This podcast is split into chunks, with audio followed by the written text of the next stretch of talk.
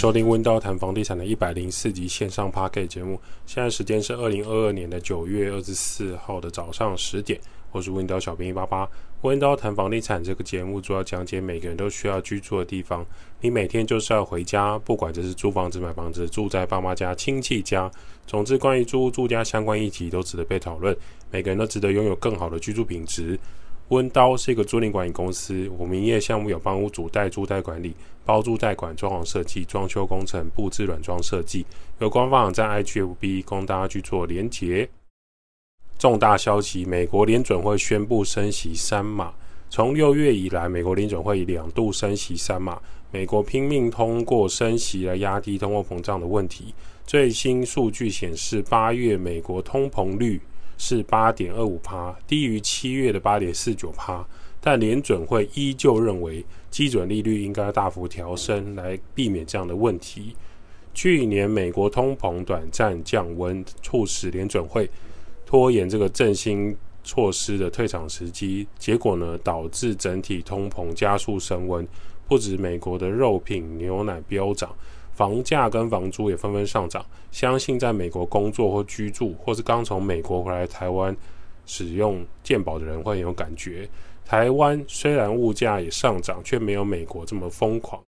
华尔街接下来也认为联准会升息是可以持续判断的。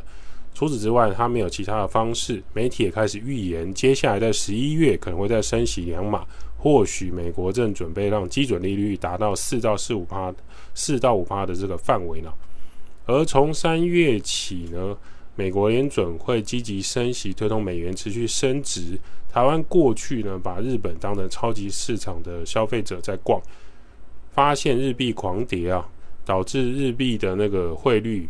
屡创新低，甚至跌到二十四年来以来的低点。换句话说，台湾换日币前往日本消费力会增加，同样的钱可以买的东西变多。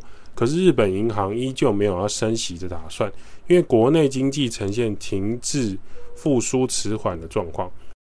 这一点呢，很多人也怪罪在日本的新时代的年轻人、青壮年没有打算购屋、不积极消费、不愿意积极发展事业有关。在推特上有很多年轻人在反弹跟攻击，反正努力没什么用，不如就躺着吧。汇率让日本资金流失是目前日本比较大的问题。不过长线来看，日本银行还是希望一切可以趋于稳定，而不是贸然的跟进。相较于日本的超宽松政策，巴西央行在去年三年去年三月的时候，至今已经有十二次的升息计划，升息的幅度很夸张。目前基准利率高达十三点七五趴，台湾也开始有风声说可以开始存外币，但选择存外币的人还是要小心汇率战争。一旦外币存款部位过高，汇率波动大的时候，将会损失不少本金。那么台湾呢？虽然台湾没办法积极参与开会，但台湾一向是跟着美金的政策在走动。在选举的众多压力下，继三月十七号央行升息一码零点二五趴之后，六月二十六号升息半码零点一二五趴。本周央行理监事会议宣布升息半码零点一二五趴。这是二零二二年第三度台湾升息。升息的存款利率虽然也会同时变高，但是我们房贷的本金和利息摊还也会改变。我们来看一下目前的状态。我们以房贷五百万来计算，假设二十年的本金利息摊还，当房贷利率是一点三一的时候，每月本息平均摊还大约是两万三；当房贷利率一点五趴的时候，每月的平本息呢，平均摊还大概是两万四；当房贷利率一点六九趴的时候，每月本息平均摊还大约两万四千五；当现在房贷利率冲到一点八一趴的时候，每月的本息平均摊还是两万五千一百元。我们认为这个数字量化会比较好看出那个支出的差异了。毕竟房贷是每个月时间到就要缴，不管你是自动扣缴还是其他方式，整体来讲每个月大概多抓个两千两百块的本利摊支出会比较适合。尤其是你买新成屋的人，压力会比较大，特别要注意。这边量化呢，我们是以五百万做一个基准。如果你今天贷款一千万，贷款一千五百万，贷款两千万，就可以从上面的数字去乘以二、乘以三、乘以四，那你整体的月支出压力就会贴上来。提醒：如果你是买房子首购自住的，或是家族本身正想要换屋的人，要计算一下这个支出幅度是不是在自己的控制范围内。接着有个网友 A B G G Love 问说：目前我住在电梯大楼，我们社区入住的时候，有一个老邻居很凶恶的警告我们，跟我们说不准养宠物，我超傻眼了。请问温刀这个合法吗？这个问题问得很好，我直接讲结论。如果在你入住之前，不管是你是买房子还是租屋，因为同你的问题里面我。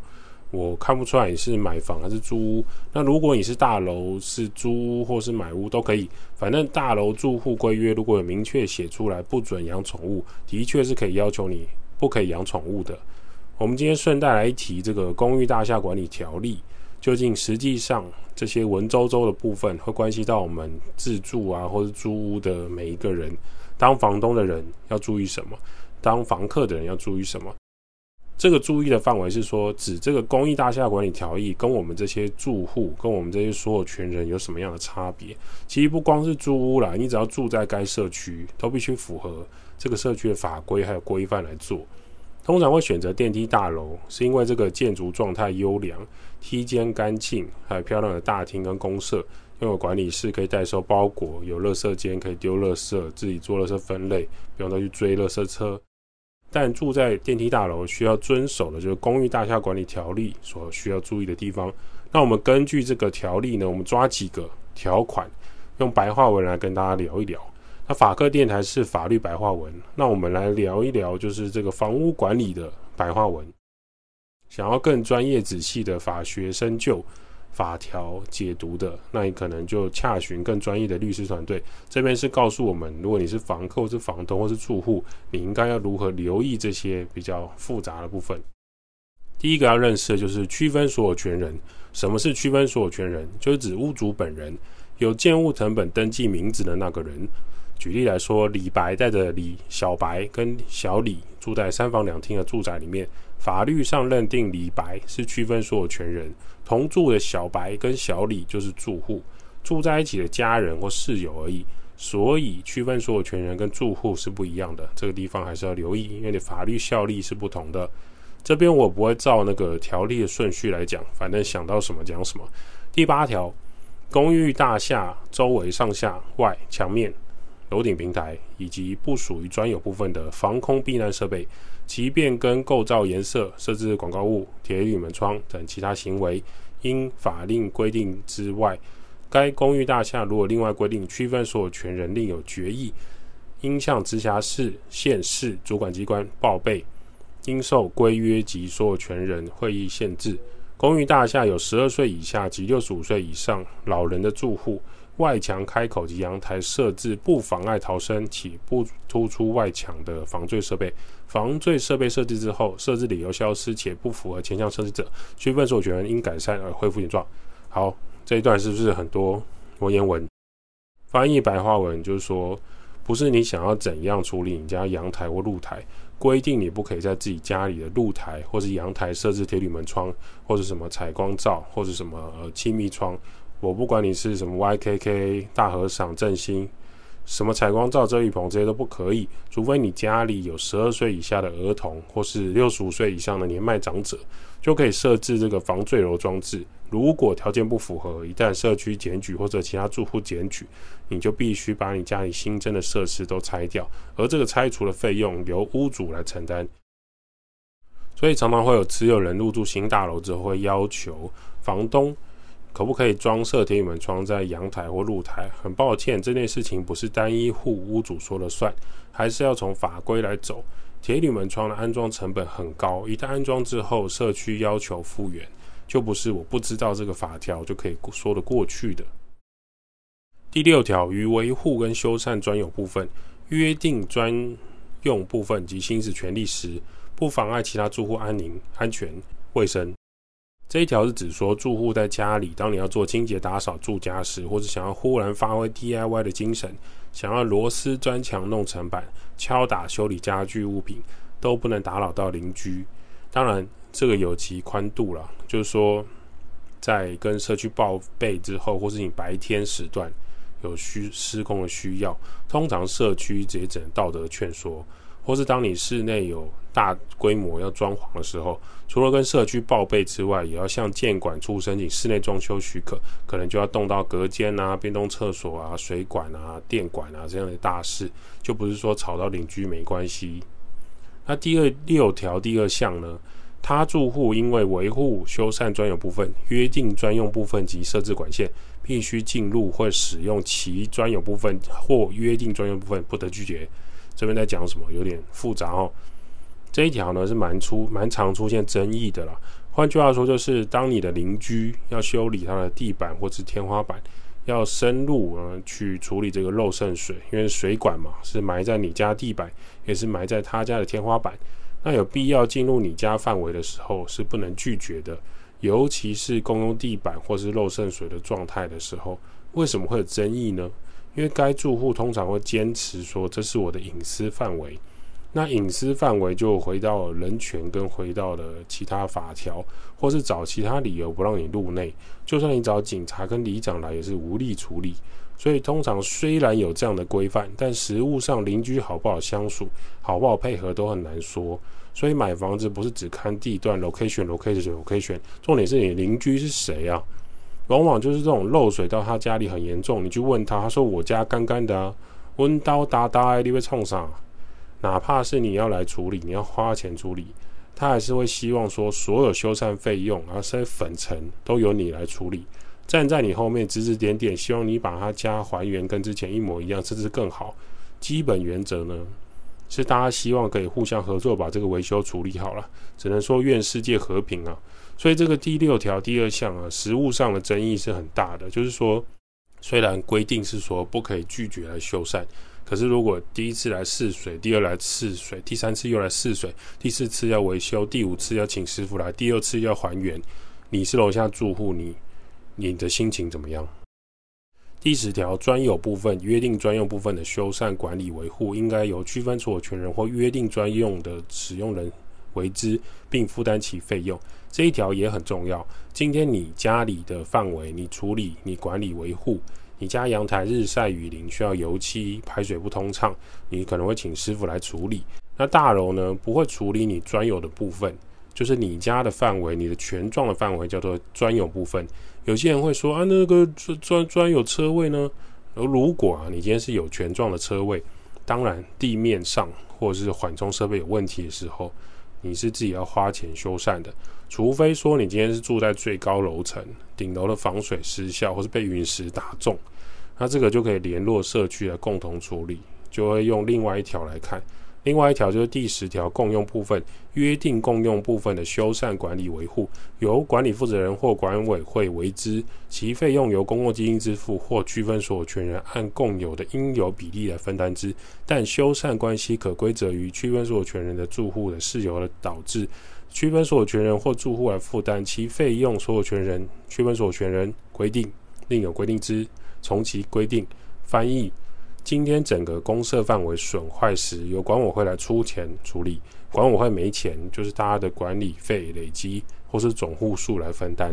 例如说，你今天大楼的顶楼防水层破了，那就由管委会来一起来出钱；或者说，你今天大楼的给水管或者污水下水道有问题，那每一户就是共用的，就用公费基金来支出就很合理。那除非你说，我家水管是独立出来的，我不是跟大楼一起的，那你只能拍拍手。要是今天二十五楼高的社区大楼，很难是你自己的水管独立、自己的排水管独立，这些都是公有区域范围。如果说住户处理公设损坏，那大家都会说谁弄坏了谁就花钱处理，这也是很常吵架或打架的部分。该住户往往会说这不是我弄坏的，是师傅来弄的，所以应该是要公的费用来出吧。下一条就讲到公用管线，第十二条呢。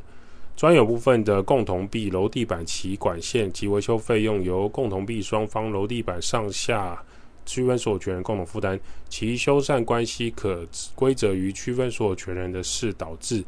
翻译白话文：如果你家跟隔壁户的共同墙面因为屋龄老化有状况要维修，通常是你家的墙面房间跟隔壁的厨房连在一起。或是你的厕所墙面跟后面的厕所墙面的管道间有问题，或者是你的厨房墙面也是后面的厨房墙面，基于跑管线都坐在一起，出现状况的时候，该费用要双方各半来负担。当然，除非今天是你个人原因造成该面墙面需要花钱修缮，例如说厨房原本好好的，你就是硬硬是要弄一个层板，然后钻破水管，或是厕所原本好好的，你就是要把它浴缸打掉，弄成干湿分离，然后漏渗水，那费用就要由处理的这个人负担。但通常这也会吵架，呃，我我要一起付哦。常见的就是上下楼层的共同地板交界处、天花板的共同争议了。例如说，你家非常爱干净，每天都会用水管冲洗，然后刷厨房，他厨房漏水到楼下的饭厅天花板，整个滴水之外，还把楼下的实木天花板给弄爆了，那就要互相互咬了。楼上说他这是正常行使清洁行为，楼下说谁会每天在厨房冲水洗厨房？所以我家的装潢你要赔哦，这是什么快木的？这是哦你要处理，那这个状况管委会就很难处理，会建议双方可以开始那个民事告诉会比较实际一点。第十九条，区分所有权人对公共基金的权利应随区分所有权人移转而移转，不得因个人事由而让与扣押。抵消或是设定负担。翻译白话文，有些人会说，我缴了很多管理费、公社维护费用。那我今天把房子卖掉，而且我是从房子盖起来就一起支付的老地主。那我今天卖屋的时候，我可以拿回我缴的钱吧？很抱歉，醒醒吧！已经交了公共基金是不得要回的。电梯或住户公告的管理费总基金与你无关。当然，如果管理会的。管委会的这个财委 A 走，那就是另一个事情了。管委会是一个很深、很深、很深的湖泊啊。第十六条，住户不得任意置弃垃圾或是排放各种污染物、恶臭物质及发生喧嚣震动及其相关行为。住户不得私设通路、防火区隔、防火巷弄、开放空间、退缩空地、楼梯间、共同走廊、防空避难设备等。堆置杂物、设置杂栏、门扇而营业使用，违规处理设置广告物及私设路障及停车位，侵占妨碍出入。这一条真的是有够饶舌的，有点难念。翻译：住户不可以在你家门口梯间放置鞋盒、金炉、脚踏车、脚踏垫、空心砖、大量盆栽等杂物，也不可以在你家。大声唱歌乱叫，尤其是深夜时间。虽然虽然虽然这一条是这样想，但应该还是经常在大楼或者是华夏看到金炉，或是万年都没有骑着脚踏车、大型鞋柜。最厉害的是空心砖这么重，水泥囤起来还是放在你家的梯间，放在大门口。那你问那个邻居，他就说这我要用了，很快就能拿走啊，就讲也讲不听。所以住大楼一定会遇到这种。特殊的状况，然后你根本没有办法处理。虽然表面上是这样写没有错，但实际上实务上还是遇到很多问题。你就算检举，他也只是罚钱，过一阵子他又拿出来。第二十二条，住户有下列情形的时候，由管理负责人及管委会促请其改善，于三个月内仍未改善者，管理负责人及管委会应区分所有权人的决议诉请法院强制及搬迁。积欠本条例规定的分担费用，经强制执行后，再度积欠金额达区分所有权人的百分之一，总价百分之一。违反本条例，经第一四十九条第一项第一款第一第四款应取罚款之后，仍不改善的续犯者。第三，其他违反法令及规约情节的重大者。翻译：如果住户啊及区分所有权人有积欠这个管委会的那个。费用达一定的金额，或是违反住户的法规，经常违规，而且也已经通知再通知都没有用的，可以根据大楼其他住户开会决议，强制请你搬离此社区。不过这个要马上通过，而且强制他搬离的难度很高。而且通常要看金额，还有住户的团结度。所以说，社区假设有这种不定时炸弹的住户啊，往往很伤脑筋。如果你要等这个区分所有权人大会把他赶走，不如你自己先搬走会比较快。这件事情会拖很久。再来就是说，在台湾啊，强制驱离这件事情没有这么简单。难道说是什么随便开门进去就可以拿水喷他，然后请他走吗？又不是那个。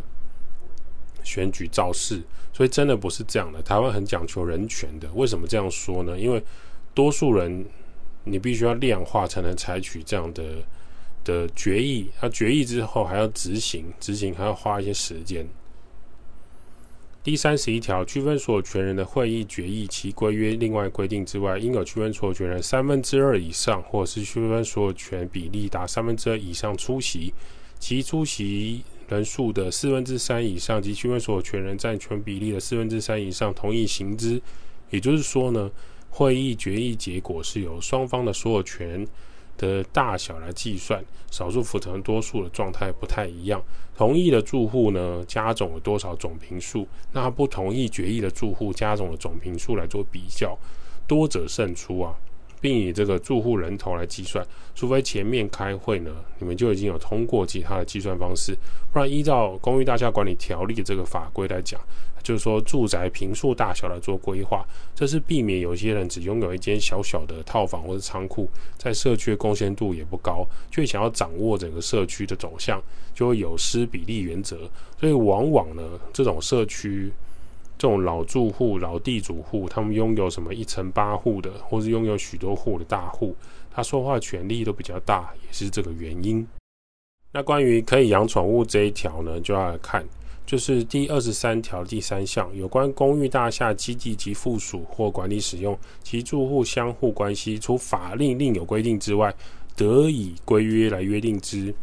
规约应载明专有部分及共用部分范围外，下列各项事项未经载明于规约者，不生效力。第三，禁止宠物饲养宠物之特别规定。翻译来讲，就是说，如果今天大楼住户规约真的有。明显的写出来约定不可以养宠物，不然就没有任何人命令你不能养宠物。就算他是管委会主委，他是老住户，他以前打下五架飞机，岁数很高的老长辈都一样，不是嘴巴讲讲，要有实际依据。如果整栋大楼都有讨论过关，而且确定写在规约，而且公告在明显的公告处，就可以让你查阅的，就可以要求住户跟租户是不可以养宠物的。所以这个是有记载在《公寓大厦管理条例》里面的。其实不光是电梯大楼，常见的电梯小华厦或四五层楼公寓或社区型的透天，都需要遵守这个《公寓大厦管理条例》的规范。若依以上的规范你觉得很啰嗦、很难以配合，那你可能就要重新考虑，你是不是还要住这种社区型的住家？当然，你可以自己买土地自盖自建，或是住整栋的透天，就没有这个问题。简单来说，如何要管理人群？民主的办法就是法治，用少数服从多数，票多的赢，票少的输。例如说，大多数住户他不想要停车场杂乱，不想要停车格可以停一般的机车，住户就不可以停。大多数的住户想要梯厅干净整洁，理论上就不可以在梯厅设置个人杂物。假设大多数的住户觉得某住户的电视声音太吵了，乐天开球实在太吵了，开卡拉 OK 唱歌实在太吵了，就会被强制驱离。以上的大多数都是有其一定规范的，并不是随便讲讲的，或是凭感觉，或是我说了算，没有这种事。要满足多少比例开会，又要有多少人同意的详细规定，都有写在《公寓大厦管理条例》里面。基本上，如果你是安分守己的住户，《公寓大厦管理条例》是不会对住户造成太多不方便的。这边也要提一下，如果你是区分所有权人，就是你是屋主的，你今天把房子出租给别人，你出租给房客，那房客呢就是住户。那小编这边要提醒建议所有的屋主，你不要跟你的社区管委会太陌生。你该去开的所有权会，该收的信件，该了解社区规范的公告，还是要知道。管管理费呢，建议是由房东来统一缴纳给呃社区的出纳或是管委会，而不是由住户租客自己处理。万一今天租客没有缴管理费，或是跟社区住户或是主委或是区分所有权人的会议的关系很差的时候，接下来租客搬走或是租客创造这些问题，就会由屋主来承接。那避免这一点呢，尽量在社区会议跟邻居的关系好一点，屋主依然要多花一点心思啊。除非你今天有委托像温刀这样的租赁管理公司，我们可以辅助屋主缴纳或是了解整个社区的状态，就是说代租代管公司的价值之所在。那当然，这个租管公司为你劳心劳力付出，花费了一些时间，支付这些服务管理费用也是必须的必。这世界上没有理所当然的免费，只是有人先花时间花力气处理而已。温刀照顾房客就像我的家，代租代管、包租代管、装修工程、布置设计。Package 分享租屋投资房地产。今天的温刀房房地产就先到这儿，有什么想法？五星吹捧起来，我们就回答你的留言。温刀小编会在下一期节目跟大家讨论房地产相关议题喽。